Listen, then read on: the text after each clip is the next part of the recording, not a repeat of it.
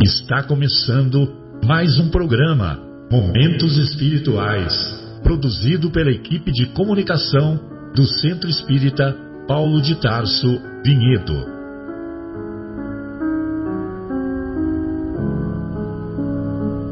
Se guardas contigo o estigma do sofrimento, indagando pela solução dos velhos problemas do ser e da dor, se percebes a nuvem que prenuncia a tormenta e o vórtice traiçoeiro das ondas em que navegas, vem conosco.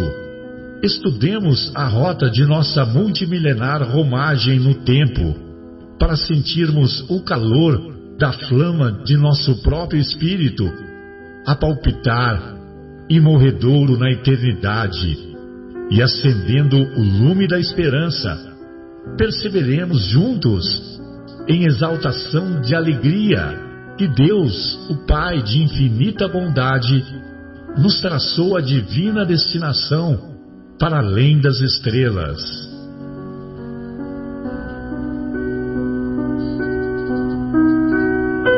Todos, hoje 13 de setembro de 2019, iniciamos mais um encontro de estudos, sobretudo do Evangelho do Mestre Jesus, na visão espírita.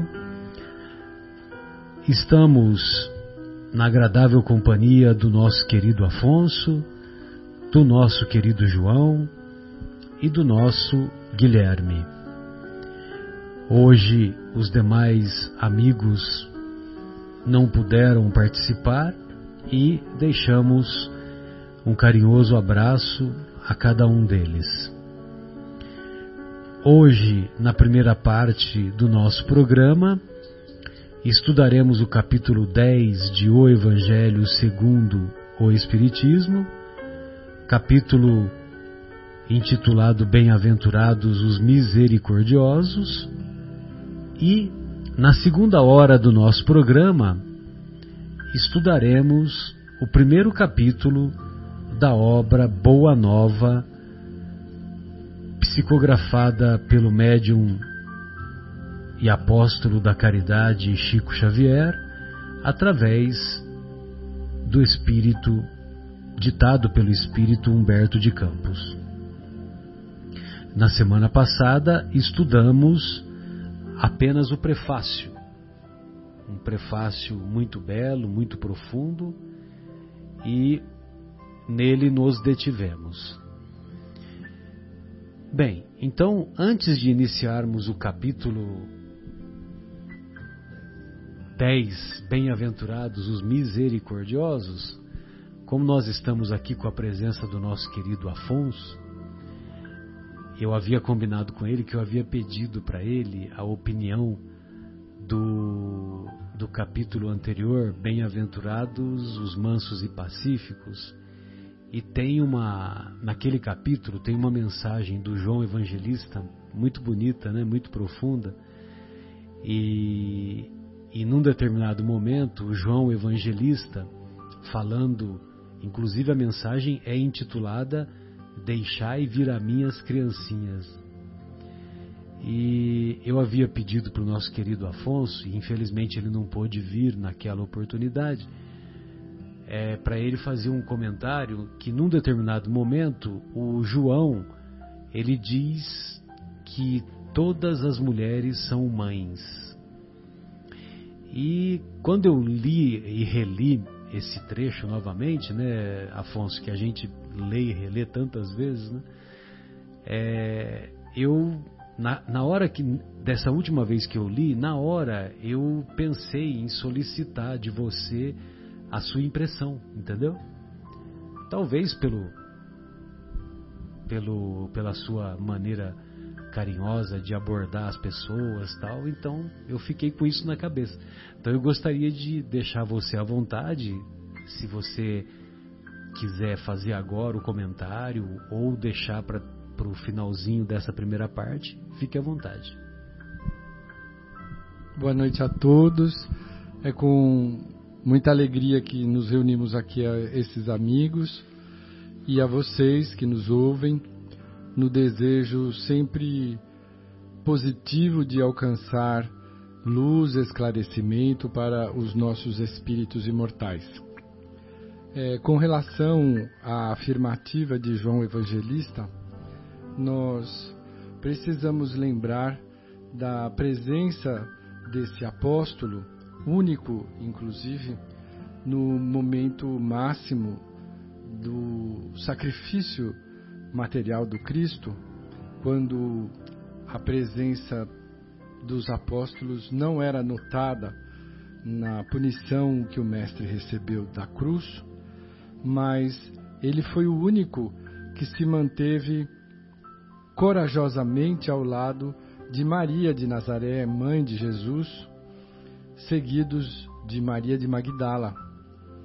É, João Evangelista era uma alma muito especial, de uma sensibilidade é, acima da média dos outros apóstolos e guardava pela mãe Nazarena, a mãe Maria, um carinho muito intenso e recebe do próprio Cristo a incumbência de cuidar de Maria na condição de filho. Então nós vemos um espírito que tem uma sensibilidade extremada e que permite identificar na condição feminina, que aquela época era de uma forma muito culturalmente muito agressiva e menosprezada, ele eleva essa condição e reconhece na docilidade da alma feminina a capacidade de acolher os corações que estão conosco convivendo. As mulheres conseguem, numa demonstração de extrema sensibilidade, é, acolher maternalmente todos os seres, porque é da condição feminina essa essa visão e essa sensibilidade de identificação, de cuidado, diferente e oposto ao modelo masculino, para a devida complementação que baseia toda a sua condição e a sua tarefa masculina na praticidade, no arrojo, no desenvolvimento. Então, essa afirmativa de João, ela na verdade apenas identifica a condição feminina que é de extrema sensibilidade a ponto de acolher do seu próprio coração, numa condição maternal, todos os seres que a rodeiam. Nós precisamos, entendendo João, é, reforçar essa certeza e garantir que a sensibilidade feminina possa continuar é, prestando esse, este verdadeiro serviço de amor a todos os nossos corações. Muito bom, muito obrigado, viu, Afonso. E só para fazer uma pequena correção da minha parte, não é do, bem, do capítulo Bem-aventurados os mansos e pacíficos, é o capítulo anterior, que é Bem-aventurados os pobres, o, não, não, os que têm puro coração. Os que têm puro coração, que é aquela que o reino dos céus tem que ser recebido como a criança, aquela história toda, né? E então por isso que o, por isso que é intitulado Deixai que venham a mim as criancinhas. Então só para fazer a correção da minha parte, né? Muito bom. E agora nós vamos entrar no, no capítulo no capítulo 10 de O Evangelho segundo o Espiritismo, bem-aventurados os misericordiosos. E de antemão, como naquele estudo feito pelo Sérgio Lopes, o psiquiatra lá de, de Pelotas, é, ele faz uma reflexão muito legal sobre as bem-aventuranças. E, bem, e, e isso acabou culminando com um livro da autoria dele chamado O Código do Monte. E aí ele descreve bem-aventurança, as bem-aventuranças uma a uma e descreve a, a virtude que, que o Mestre nos convida a praticar em cada uma das bem-aventuranças, né? E aí está mais uma intervenção de alto cunho psicológico do Mestre, que as, bem, as bem-aventuranças elas não ocorrem à toa, né? Elas não, não são palavras para enfeitar o pavão, né? Não são palavras bonitinhas. Elas têm um fundo psicológico é, é importantíssimo, brilhante. Então, quando Jesus diz bem-aventurados os pobres de espírito, ele nos convida a desenvolver a virtude da humildade. Quando ele nos quando ele diz bem-aventurados os aflitos, porque serão consolados, ele nos convida a desenvolver a virtude da resignação, a virtude da capacidade de resistir, da capacidade de superar as provações, superar os desafios que a vida a todos nos propõe. Quando ele nos convida, quando ele diz: Bem-aventurados os que têm fome e sede de justiça, ele nos convida a desenvolver a fé. Quando ele nos convida, através da bem-aventurança, dos misericordiosos, evidentemente, ele nos convida à prática da virtude do perdão. E assim por diante. E ele faz uma correlação também muito legal com os centros de força do perispírito que cada um de nós traz dentro do nosso mundo íntimo.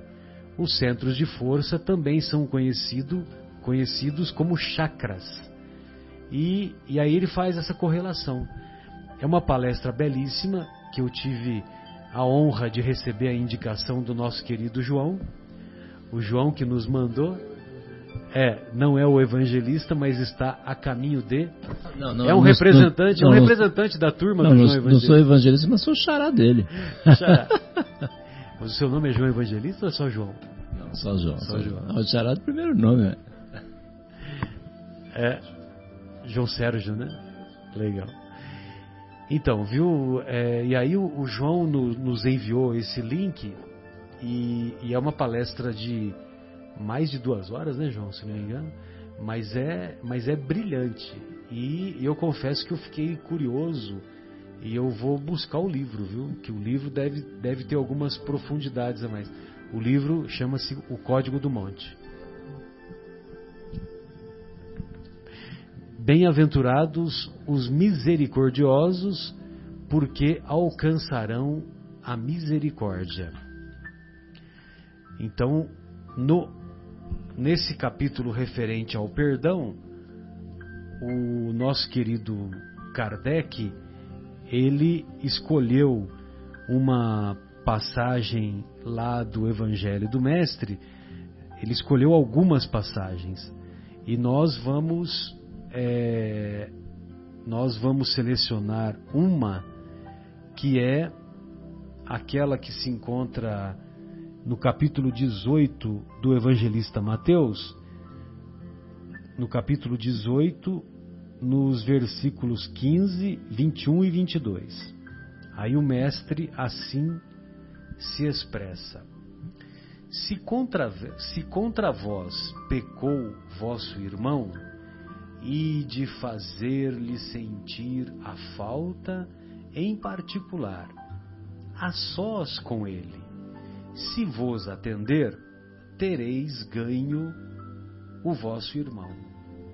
Então, aproximando-se dele, disse-lhe Pedro: Senhor, quantas vezes perdoarei a meu irmão quando houver pecado contra mim?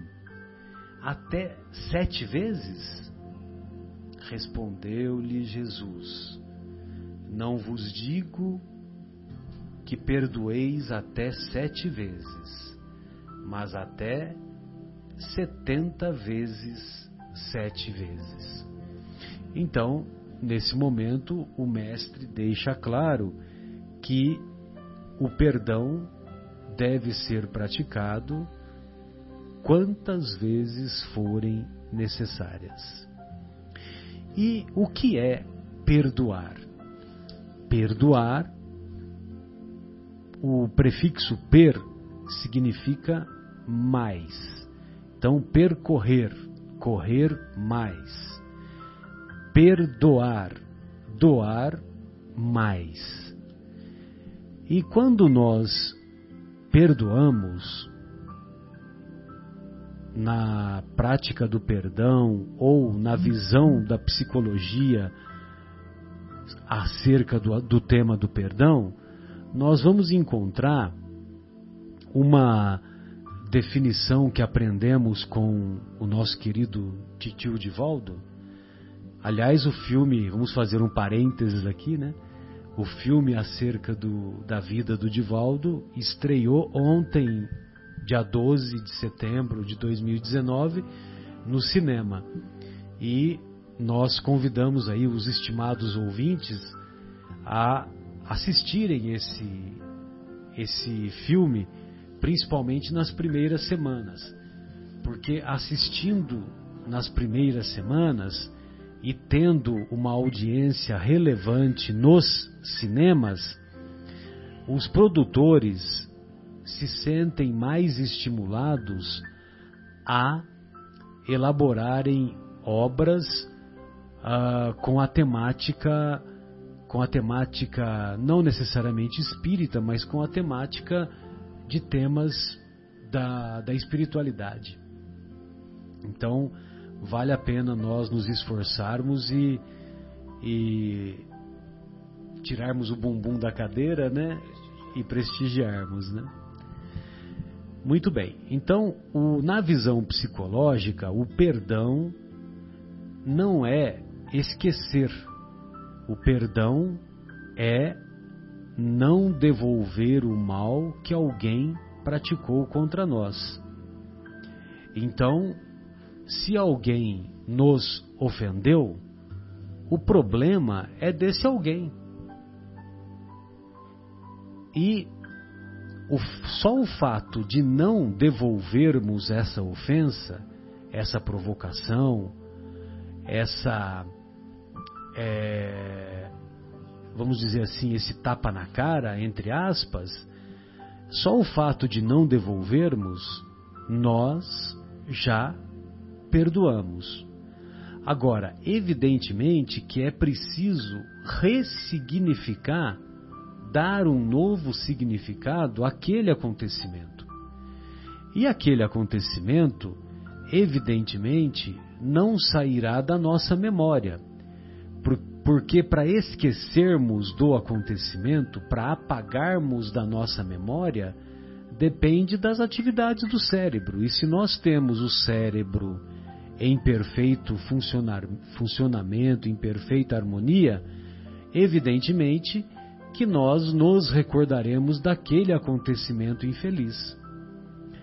Mas, com o auxílio do tempo, com o auxílio do nosso amadurecimento espiritual, com auxílio da compreensão do fato ocorrido, a pessoa que nos ofendeu estava num dia infeliz, a pessoa que nos ofendeu é, estava passando por uma dificuldade, por um problema na sua família, é, enfim, estava num, num momento ruim da sua vida e quando nós temos essa visão mais alargada, nós temos uma compreensão superior e no dizer de Emmanuel, quem compreende, perdoa sempre. Quem compreende, ou melhor, com o auxílio da compreensão, do tempo, do amadurecimento espiritual nosso, nós vamos dando um outro significado para aquele acontecimento infeliz, o aquele acontecimento vai se diluindo, vai se diluindo, até que chega um momento em que nós nos recordamos daquele acontecimento infeliz, mas nós não mais nos importamos.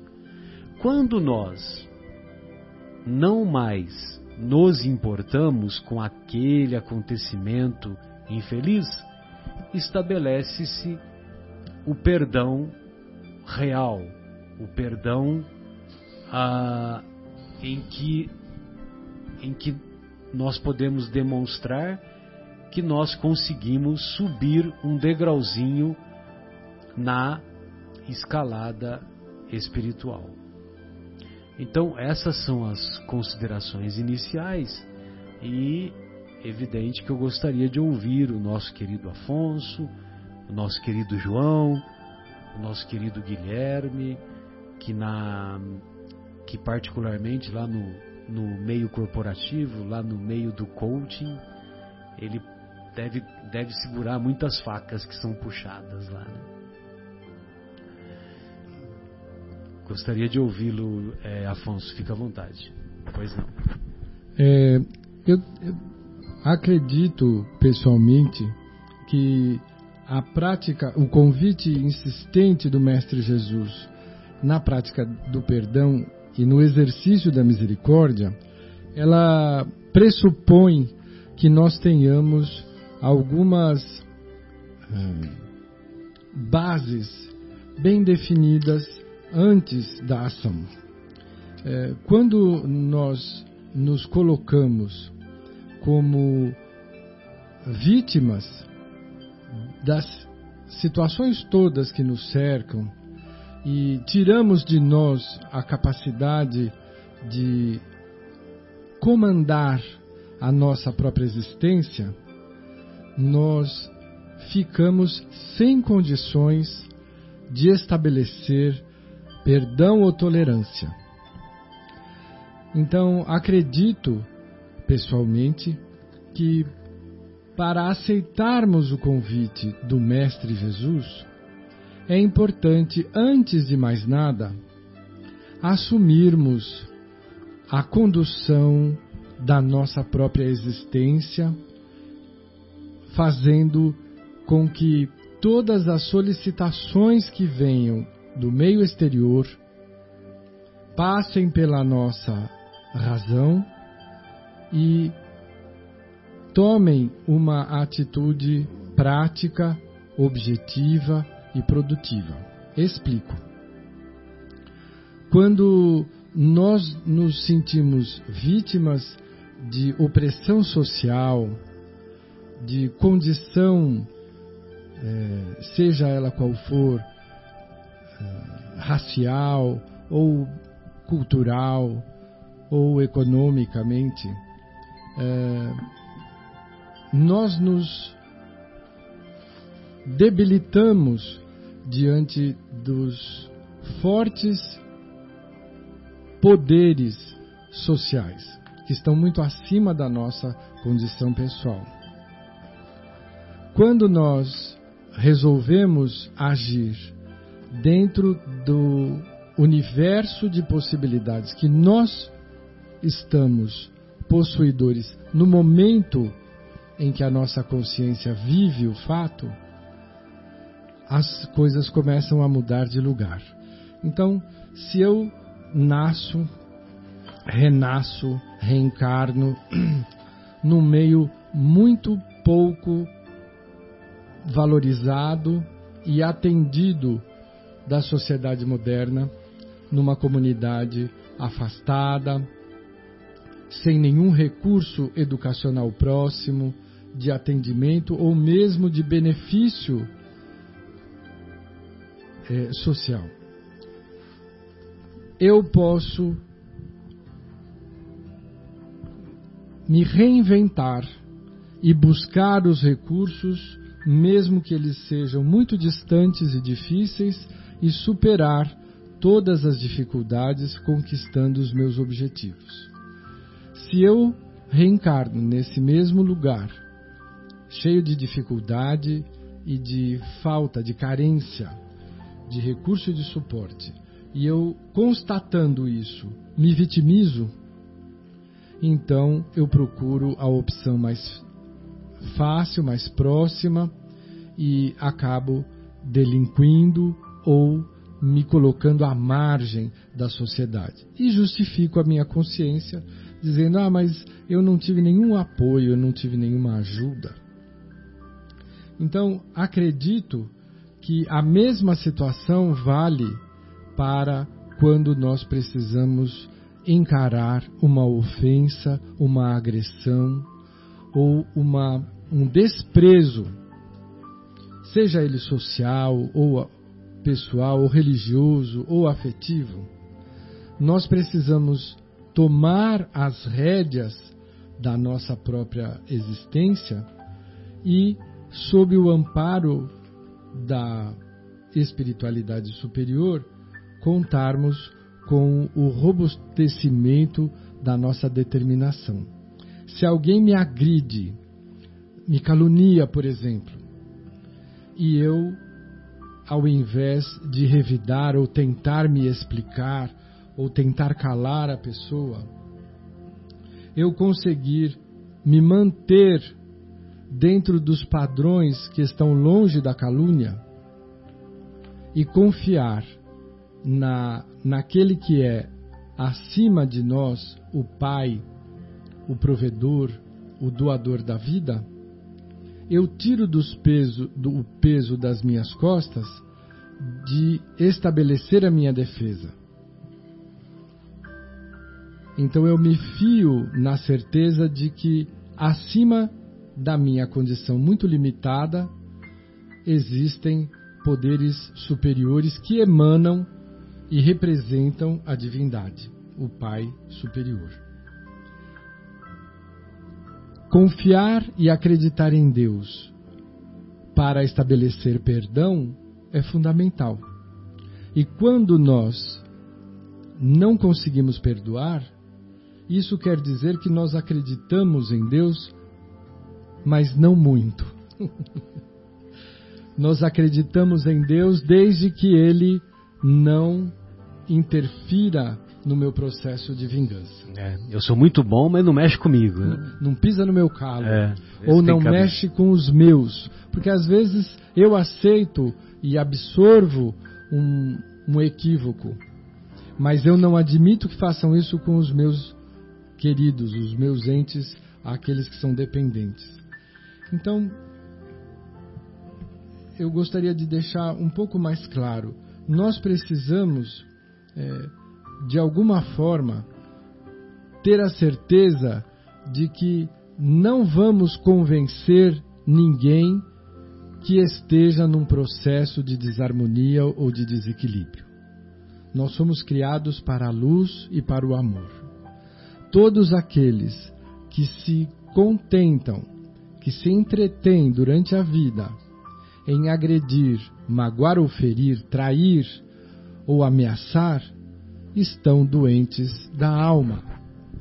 Ninguém equilibrado ou dentro dos princípios superiores estabelece desarmonia. A desarmonia é um transtorno temporal em que nós nos encontramos por rebeldia, por ignorar fatos como a lei de amor que rege todo o universo. Se eu tenho a certeza de que sou integrante da grande comunidade universal e que é regida pelo amor, eu não preciso me defender ou estabelecer o critério de elucidação para o nosso próximo. Porque o nosso grande equívoco é esse. Eu vou provar para essa criatura que ela está errada, que eu não sou assim.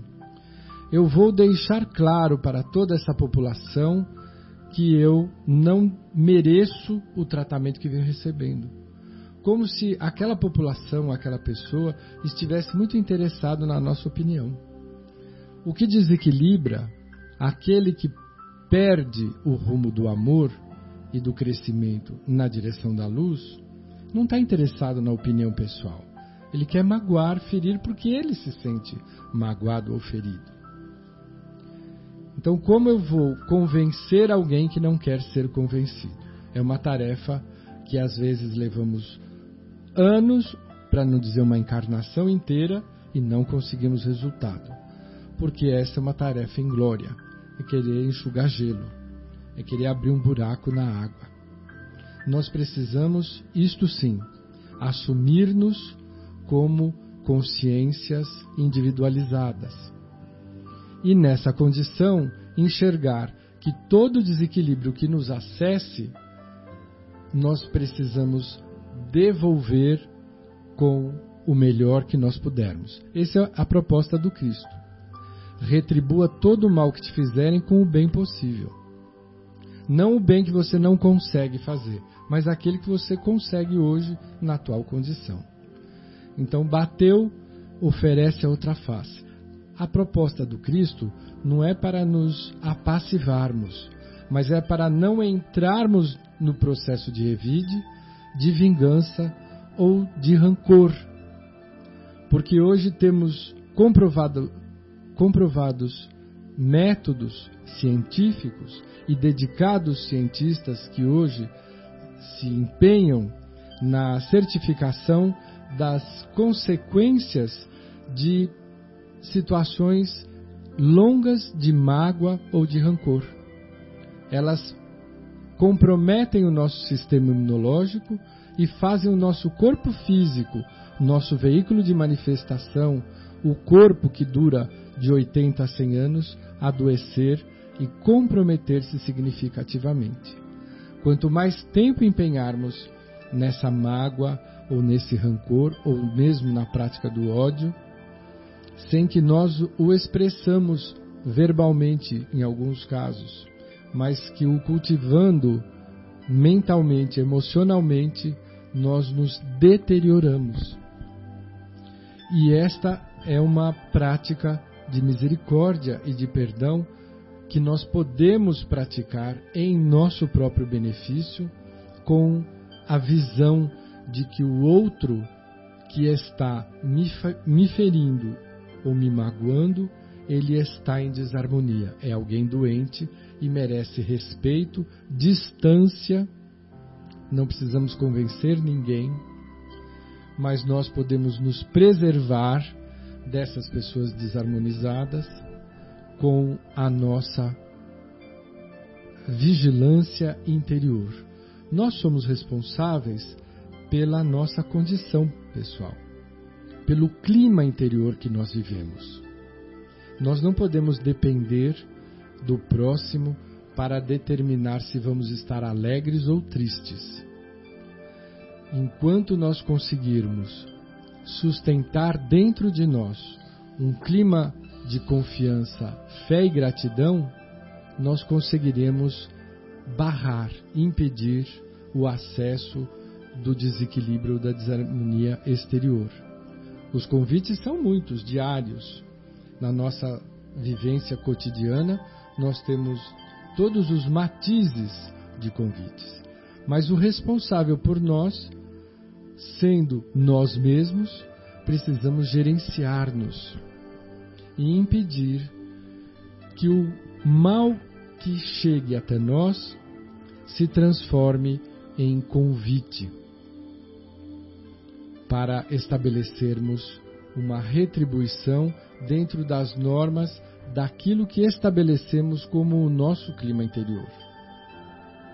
Se formos fraternos e misericordiosos, estabeleceremos com todos os desequilibrados que se cheguem até nós um clima de misericórdia, de tolerância e de perdão.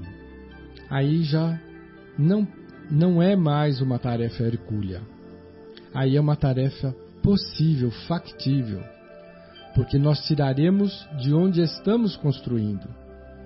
Estamos construindo o nosso mundo interior com a convicção de que Deus nos ama e que envia um filho muito amado na condição de mestre que nos adota a orientação a ponto de nos afirmar: estarei convosco até a consumação dos tempos.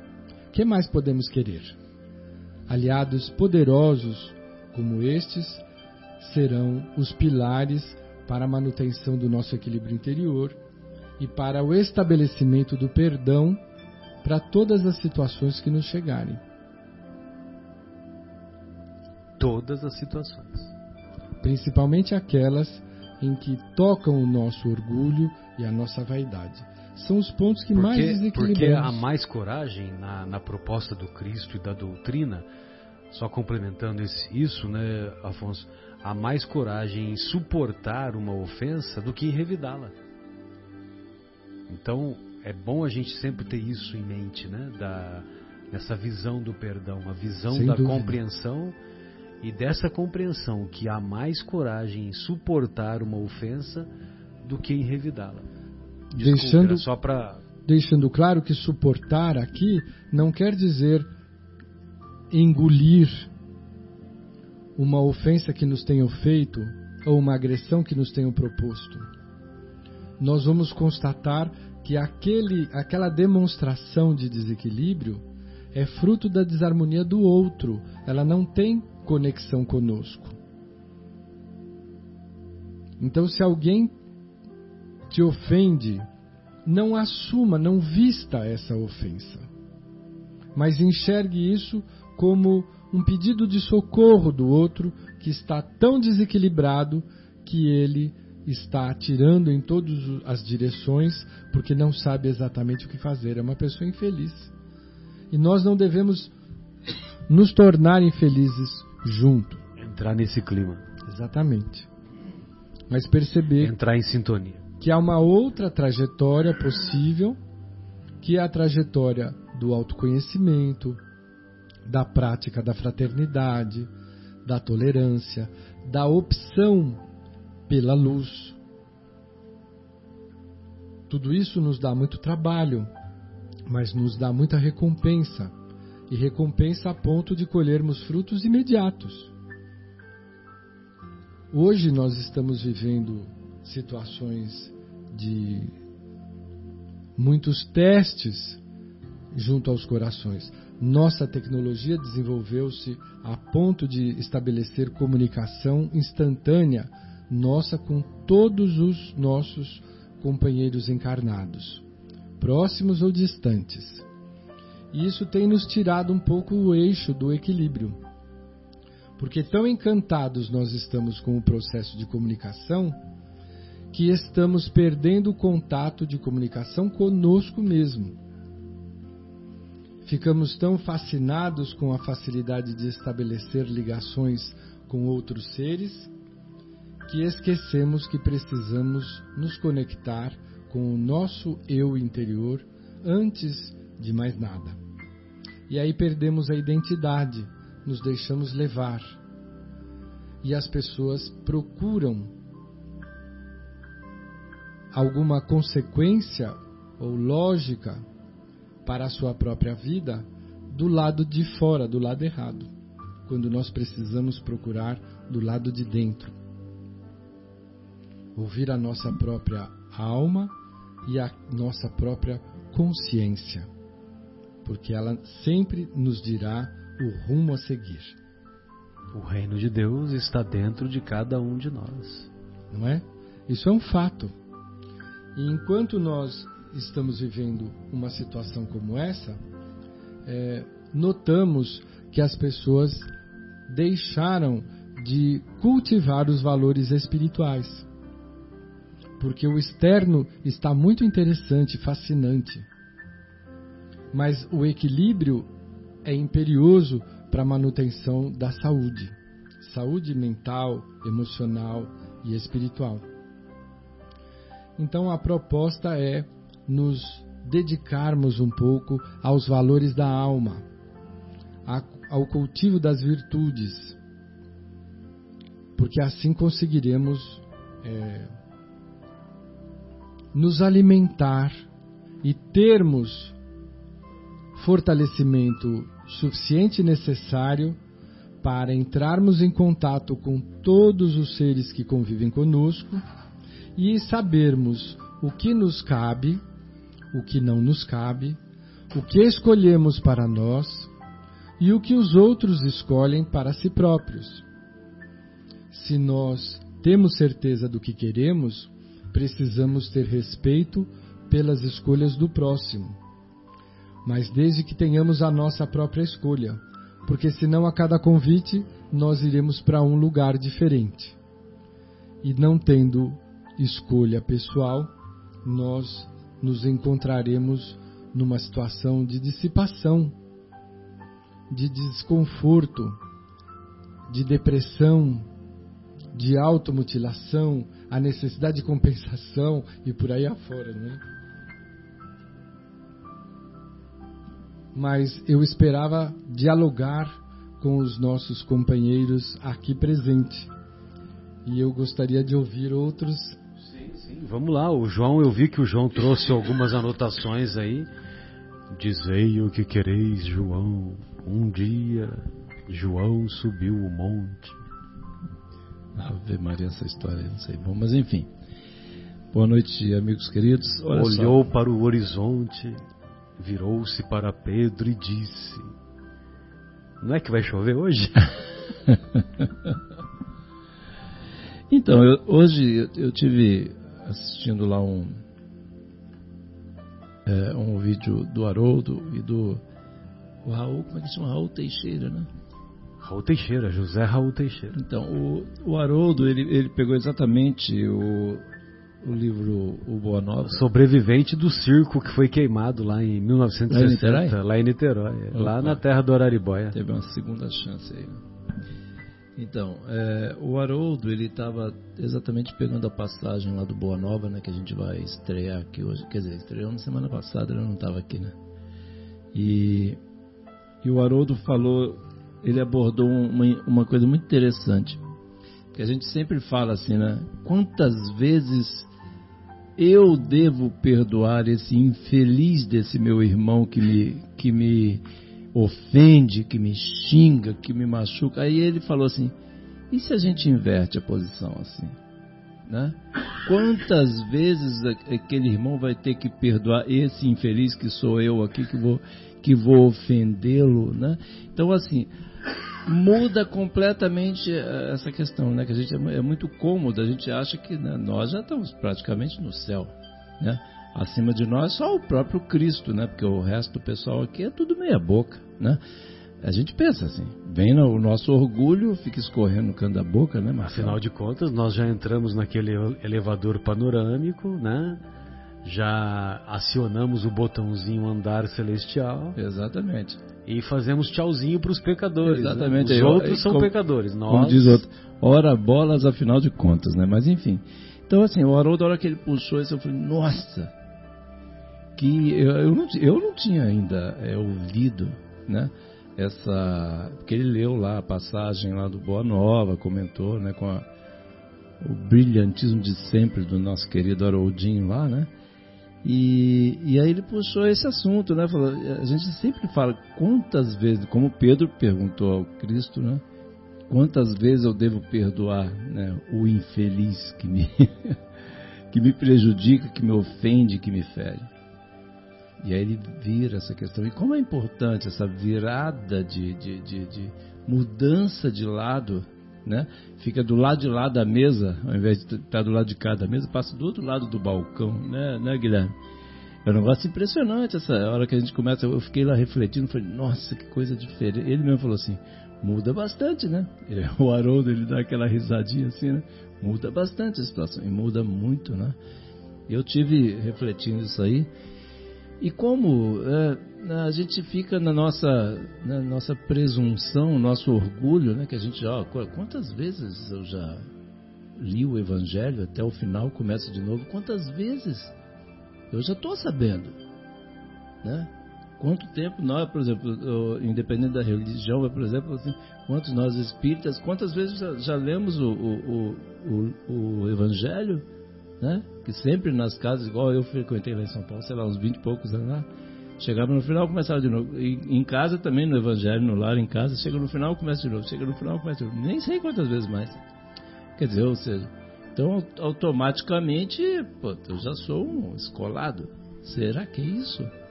Né? A hora que o Haroldo falou aquilo, eu falei, meu Deus, caiu um monte de ficha que eu não sei nem onde foram parar as fichas, cara. Fiquei pensando agora mesmo tarde eu ouvi isso aí. Então, assim, a hora que a gente vai refletir né, no nosso dia a dia, aqui na nossa imperfeição, né, na nossa meia-boquice, né, que a gente é muito meia-boca, eu costumo dizer aqui, brincar assim, que a gente ainda está muito imperfeito, cheio de, de, de, vinculações né, com as nossas. Né, igual como dizia a nossa querida dona Marta, lá, minha amiga lá em São Paulo, ela dizia assim: muita gente gosta, de, quer, quer saber o que, que foi na outra vida. Aí ela dizia assim: não precisa ficar perguntando, é só você prestar atenção nas suas tendências. Que, que você gosta de fazer? Aonde você sente prazer? Né? Será que a gente sente prazer em.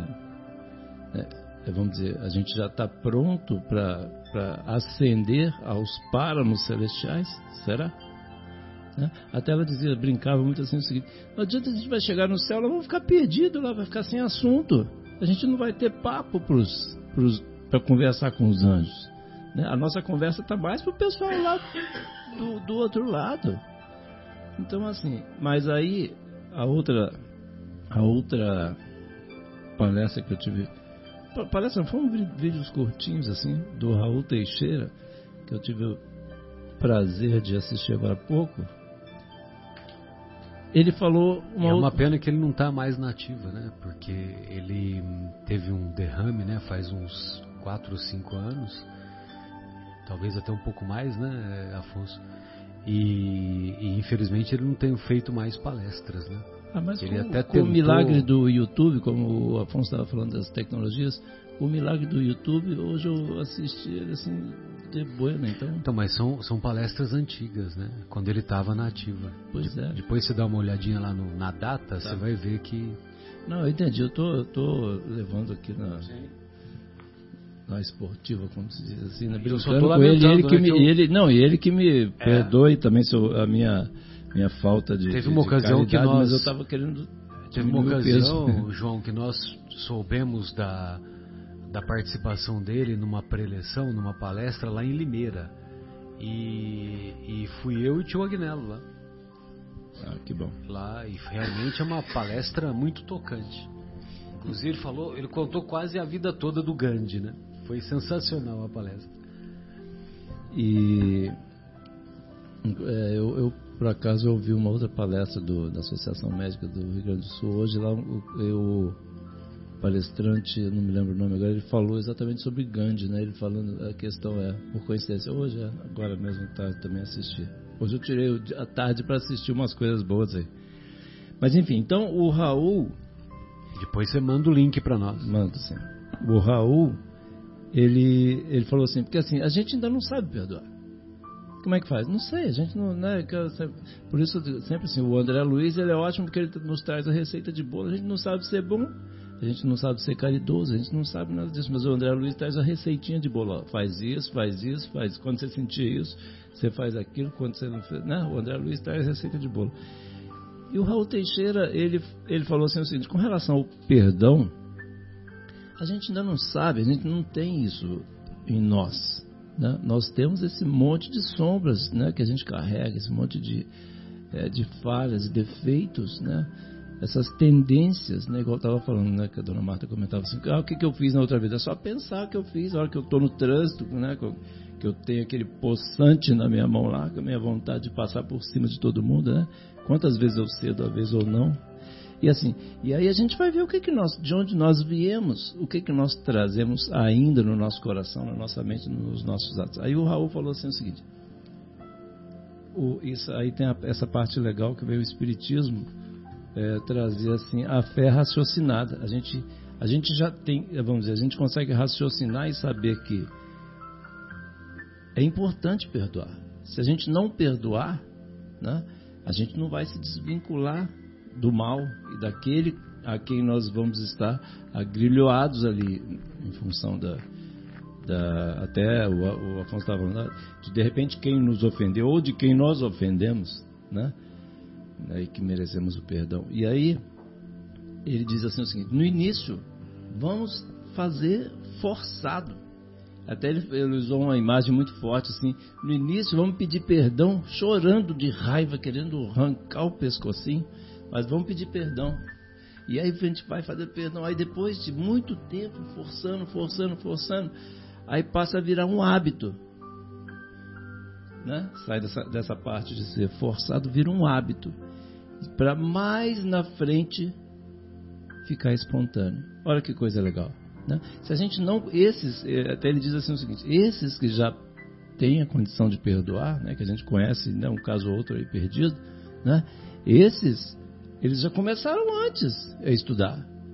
E se nós não começarmos agora, né, mais tarde ainda vai ser o ponto, o momento em, em que a gente vai ter essa vai conseguir perdoar de forma espontânea. E até eu acrescentei uma palavra aqui, é, espontânea, e aí chega a ser necessária para esses espíritos. Né? Perdoarem, assim, é uma coisa automática e, e necessária, já, já é. Automaticamente, igual o Chico falar, ah, quantas vezes você foi ofendido? Não, que isso, nunca fui ofendido. Ah, até parece, né? Enfim. Se fosse a gente, o que quer dizer? Onde é que a gente já está mesmo? Então, assim, eu achei muito legal essa questão, é, esses, esses, dois pontos, né, que eu falei, essa questão do Haroldo, para a gente refletir um pouco. Esse é um negócio para a gente puxar, ainda tem. Eu ainda preciso trabalhar um monte esse negócio aqui na minha cabeça, no meu coração.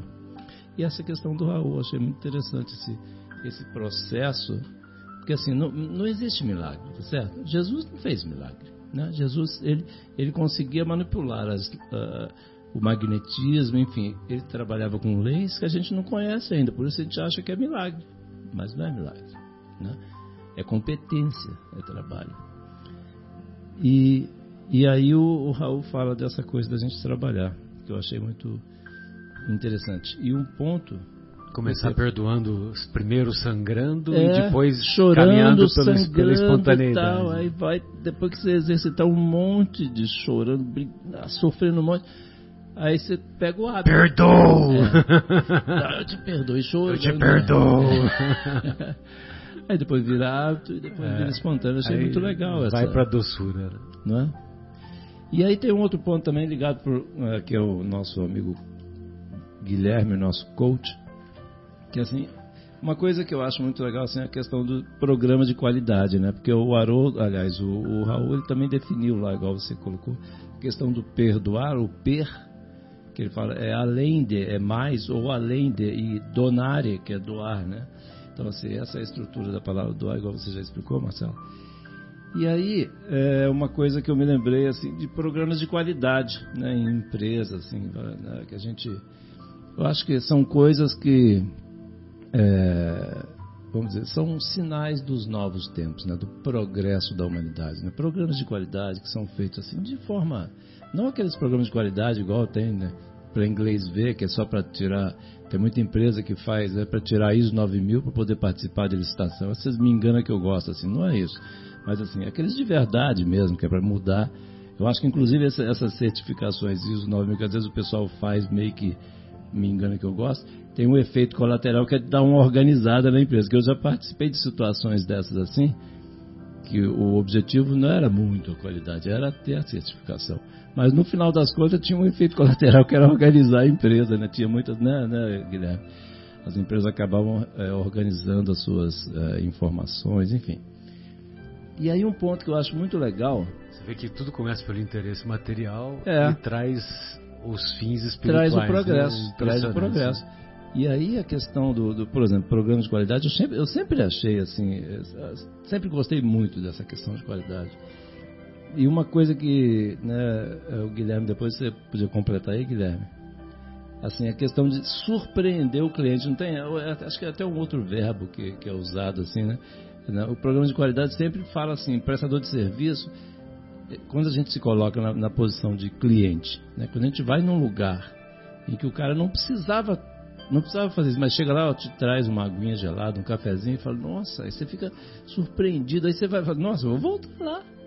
Vou voltar lá, né? assim, a gente atrai, conquista o cliente. Então, assim, os programas de qualidade têm um monte de coisa e aí traz esse conceito da gente fazer. Aí eu, eu fui naquela, no verbo lá no per, né? no, no prefixo per, né? Que ir além, vamos além do que a gente deveria fazer com o cliente.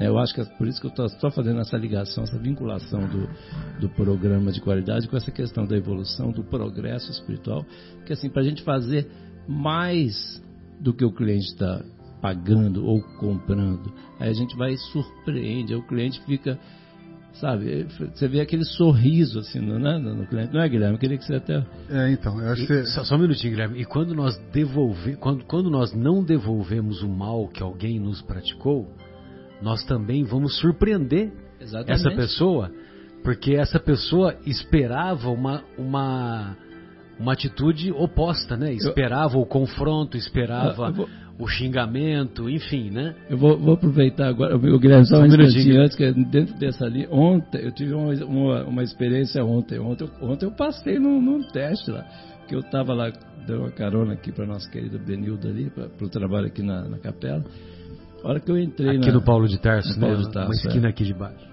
Aí a hora que eu entrei na avenida assim, eu tinha bastante trânsito, eu entrei, fui direto, né? Depois de morar tanto tempo em São Paulo, se você não, não conseguia andar junto com o trânsito, você tá perdido, né? E aí veio um cidadão atrás de mim, buzinando um monte, ficou injuriado, porque achou que eu tinha é, entrado, no, no, vamos dizer, nos direitos dele lá. Aí eu parei, encostei assim, fiz sinal para passar, e aí ele não sabia o que fazer. eu também confesso que não é minha atitude normal, mas assim... Aí a hora que ele ficou, ele estava tão nervoso, eu não queria me conturbar, que eu estava vindo para o trabalho aqui espiritual. Encostei assim, fiz sinal para ele passar, e o cara ficou sem dúvida. Deixei ele passar, falei, pode passar, você está com mais pressa do que eu, está mais nervoso. Então foi assim, só porque você falou essa questão aí, até me lembrei desse lance de ontem aí, desculpa aí. Como diria o Zagalo, aí sim nós fomos surpreendidos. É, foi surpreendido. Mas fala aí, não, Guilherme, desculpa, Guilherme, aí, Guilherme, desculpa, Guilherme, desculpa aí. Não, agora eu não vou falar, estou ofendido aqui. Mas eu acho que o verbo. Giovanni 2, a missão. O verbo que você estava buscando é o encantar, talvez, encantar, né? Encantar, é isso mesmo, Guilherme. Encantar os clientes, né? Entregar um pouco além. Isso. E fazer, usando essa mesma analogia, né? Os nossos clientes nessa, nessa situação são os nossos ofensores, né? Os nossos ofensores são os nossos clientes numa situação de perdão. E sempre que a gente fala de perdão, me vem na cabeça aquele filme A Cabana, é, onde o, o, uma criança é morta e o pai acaba perdoando né, no encontro com Jesus, com Deus, com o Espírito Santo.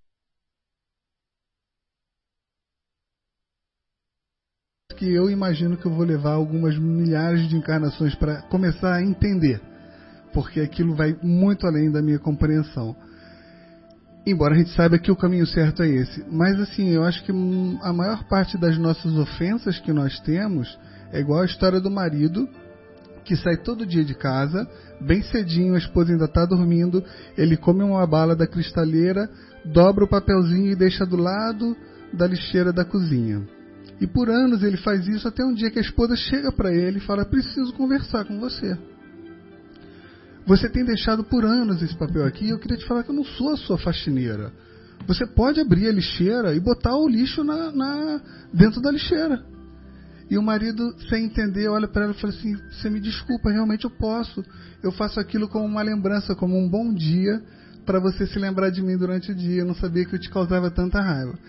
Então, trazendo assim essa analogia, é, eu acho que nós, enquanto ofendidos, muitas vezes a gente entra num silêncio de perdão, fala, eu vou perdoar e não vou falar nada. Vou perdoar até com raiva, né? Mas não falo nada. Mas às vezes a pessoa não tem sequer a ideia que está ofendendo a gente. Então, se às é vezes eu chego para você e falo assim, João, posso conversar com você? Cara, eu reparo que de vez em quando a gente se encontra no centro e você não, não fala comigo, você passa direto. E de repente eu descubro que você, sei lá, usa óculos e naquele momento do centro você não está com óculos e não tem absolutamente nada de ofensa. E é uma coisa que, conversando, descobre que nem ofensa há. Né? E eu acho que a gente, a maior parte das ofensas que a gente toma como ofensa, como até ofensores que também somos, são besteirinhas que vão muito aquém de uma coisa que eu não consigo entender como o filme é cabana, né? Então eu acho que a gente tem que conversar mais também. A gente tem que ter a caridade de encantar os nossos clientes ofensores conversando com eles também. E não só, eu não vou falar nada com o João, mas eu perdoo ele. Perdoo com raiva. Eu quero que ele bata com o carro ali, mas eu vou. Né, aquelas, às vezes, conversando, a gente descobre que nem ofensa há. Né? Era isso que eu queria comentar.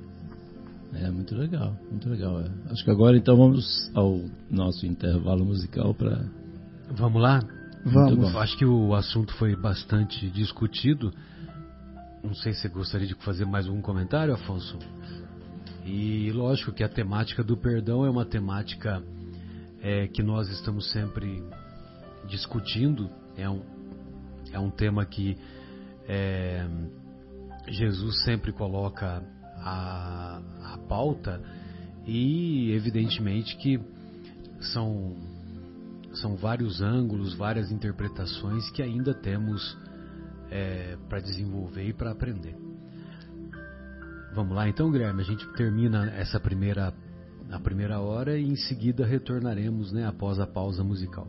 Vamos lá. E hoje, dia 13 de setembro, ainda inverno, vivemos dias de intenso calor, quase verão, né? Então me veio na cabeça de colocar aqui um, um uma música que eu gosto bastante do Beto Guedes chamado Sol de Primavera. Vamos escutar então.